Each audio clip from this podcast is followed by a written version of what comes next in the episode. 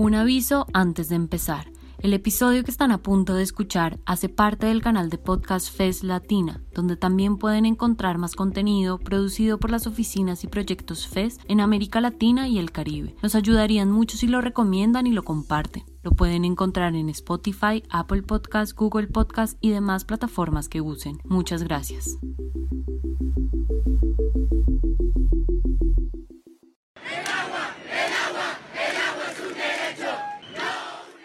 Momento proteger el medio ambiente se volvió peligroso? Fortalecer la exigencia de lo que ya tenemos.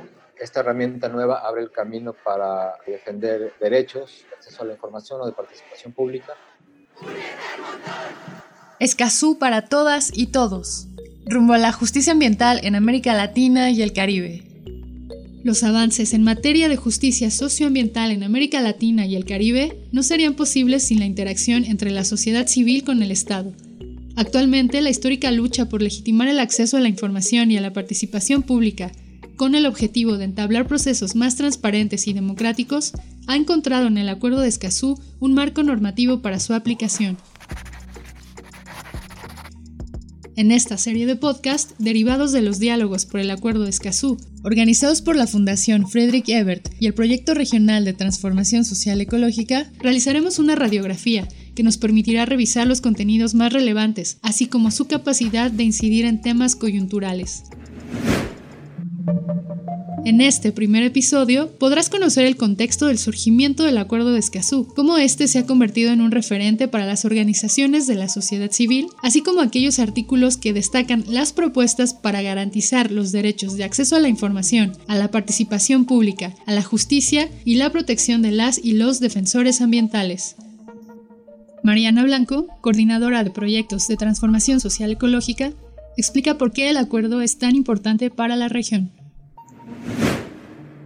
Es el primer acuerdo de toda la región que trata temas específicamente ambientales. América Latina es la región más biodiversa a nivel mundial, no solo en diversidad de ecosistemas, eh, de flora, de fauna, tenemos el mayor número de países mega biodiversos y tenemos algunos de los ecosistemas también más importantes del mundo que eh, regulan el clima, que aportan servicios ambientales no solo a los países y a la región, sino a nivel mundial. Entre ellos, bueno, la Amazonía, lo que se conoce también como el Gran Chaco, los Andes, ¿no? Todos los ecosistemas este, andinos que también son, son únicos. En México tenemos la selva lacandona, ¿no? Que también este, la compartimos con Centroamérica. Y ecosistemas marinos únicos, grandes reservas marinas. Eh, sin embargo, también la región es al mismo tiempo sumamente dependiente de la extracción de recursos naturales, ¿no?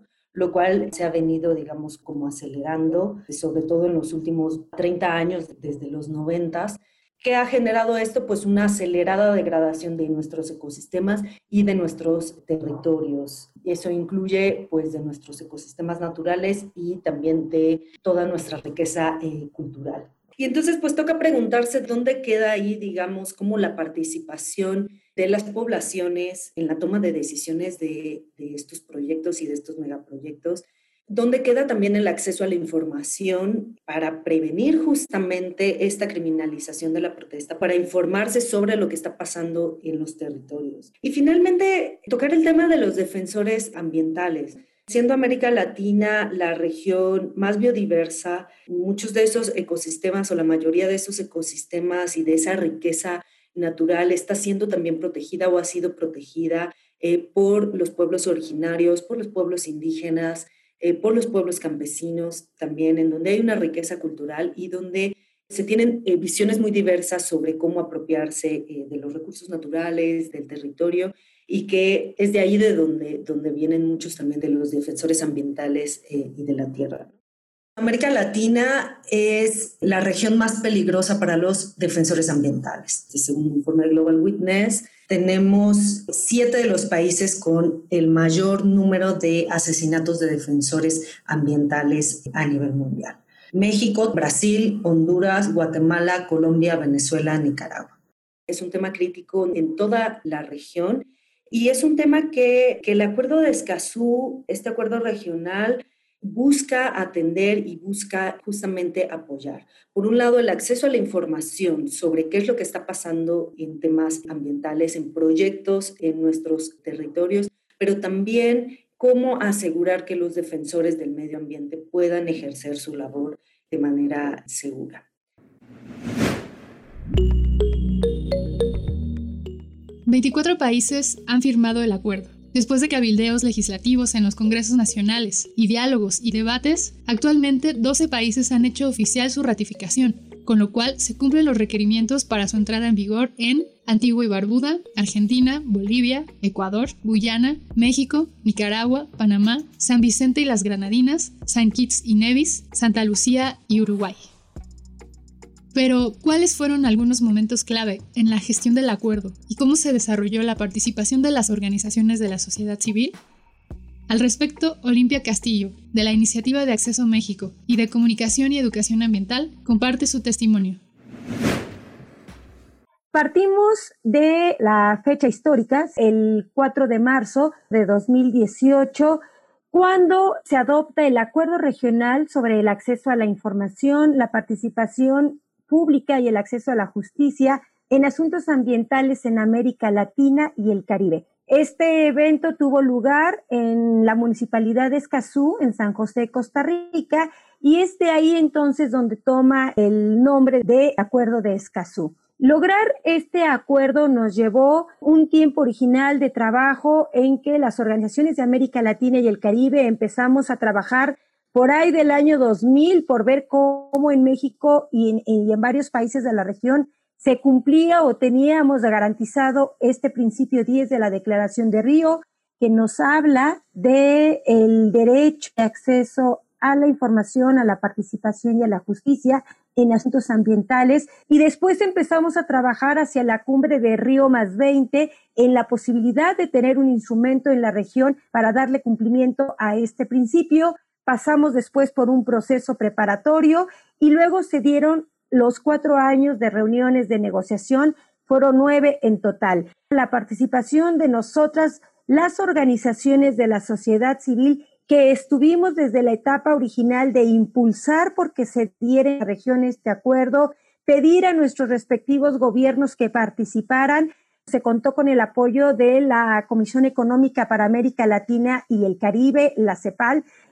Una vez que se tuvo el documento el 4 de marzo, se abrió a la firma meses después, el 27 de septiembre del 2018. Las organizaciones en un proceso inédito en lo que es la historia de las negociaciones de acuerdos de las Naciones Unidas, tuvimos voz y presencia en todas las reuniones. Y no solo presencia física, sino que todas las reuniones se transmitieron vía Internet en tiempo real y tuvimos la oportunidad de participar en el tiempo inter de cada una de las reuniones. También tuvimos un trabajo muy intenso de revisión de documentos, de compartir con otras personas expertas en los temas. Aportes interesantes que tuvo el acuerdo fueron hechas por las organizaciones de la sociedad civil, particularmente el artículo 9 que refiere a proteger a las personas defensoras de los derechos humanos ambientales fue una aportación de las organizaciones. Así fue como el acuerdo se sustentó en cuatro pilares, el derecho a la información, el derecho a la participación pública, el derecho a la justicia y la protección de las y los defensores ambientales. ¿Cuáles son las propuestas principales para el cumplimiento de estos cuatro pilares? Aida Gamboa, coordinadora del programa Amazonía de Derecho, Ambiente y Recursos Naturales en Perú, se pronuncia al respecto. Pero lo principal es que el acuerdo de Escazú en el acceso a la información propone que haya mayores medidas con enfoque intercultural y de género para las diversas poblaciones que se encuentran en situación de vulnerabilidad, para que haya mayor accesibilidad de la población a diversa información ambiental, por ejemplo, sobre los impactos ambientales, sobre los proyectos extractivos, sobre las políticas, sobre los programas, sobre procesos de ordenamiento territorial, propone una serie de facilidades también para, por ejemplo, que a nivel institucional los estados puedan implementar sistemas de información ambiental eh, fortalecidos, ¿no? Propone también un registro de emisiones y transferencia de contaminantes, propone un sistema de alerta temprana ante la amenaza a la salud pública o inminente al medio ambiente, que eso va a ser muy importante, por ejemplo, ahora que estamos en épocas de pandemia y también en épocas de pospandemia. Propone también que los estados puedan elaborar informes nacionales sobre estado del medio ambiente o informes independientes de desempeño ambiental. En el caso del pilar sobre participación ciudadana, ¿no? lo principal que propone el Acuerdo de Escazú es que la participación se dé desde el inicio de la toma de decisiones, que hay una participación temprana en todos estos procesos de elaboración de políticas, estrategias, planes, normas, reglamentos de temas ambientales, en todo tipo de autorizaciones para la explotación de los recursos naturales, participación también de la sociedad civil en foros y negociaciones internacionales en materia ambiental. Asimismo, propone que haya también un mayor involucramiento de estas personas o grupos en situación de vulnerabilidad y el respeto de los derechos de los pueblos indígenas. En el caso de acceso a la justicia, que es el tercer pilar del Acuerdo de Escazú, el artículo 8, propone también una serie de medidas para fortalecer los sistemas de justicia ambientales en los países. Por ejemplo, que haya una mayor accesibilidad a las instancias judiciales y administrativas para poder impugnar o para que las personas puedan recurrir a estas instancias,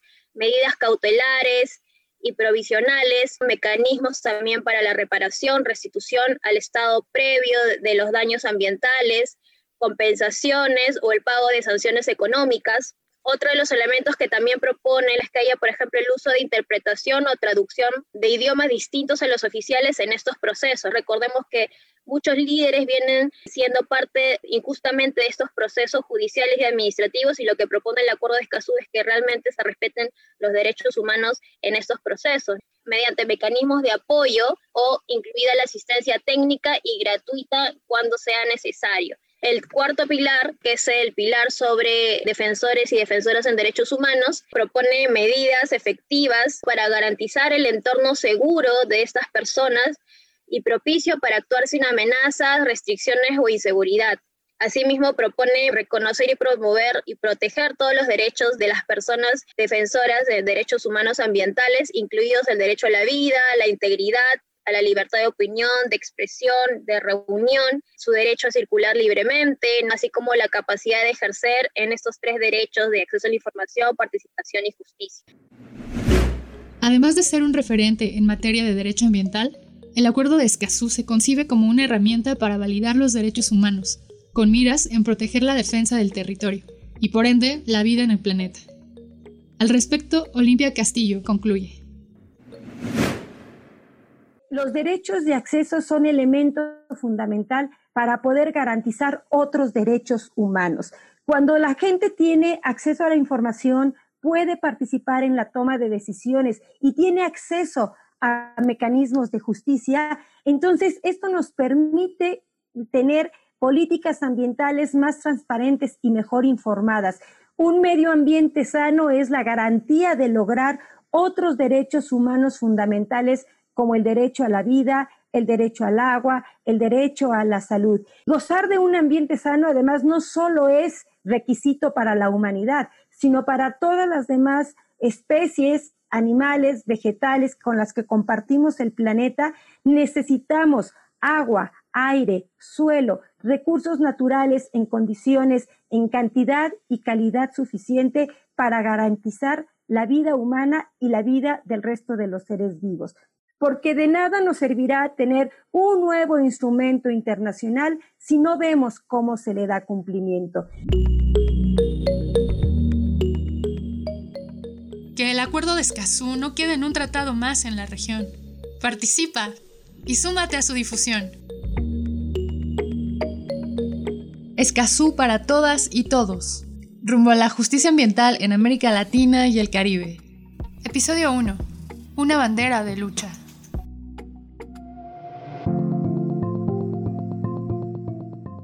Agradecemos a la iniciativa de Acceso México integrada por el Centro Mexicano de Derecho Ambiental, Comunicación y Educación Ambiental, Cultura Ecológica y el Centro de Colaboración Cívica por su participación durante los diálogos sobre el Acuerdo de Escazú. organizados por el Proyecto Regional de Transformación Social Ecológica, conformado por Astrid Becker en la dirección del proyecto, Mariana Blanco, coordinadora de proyectos, Mariel Navarro, coordinadora de eventos, y Ana Herrera, coordinadora de comunicación.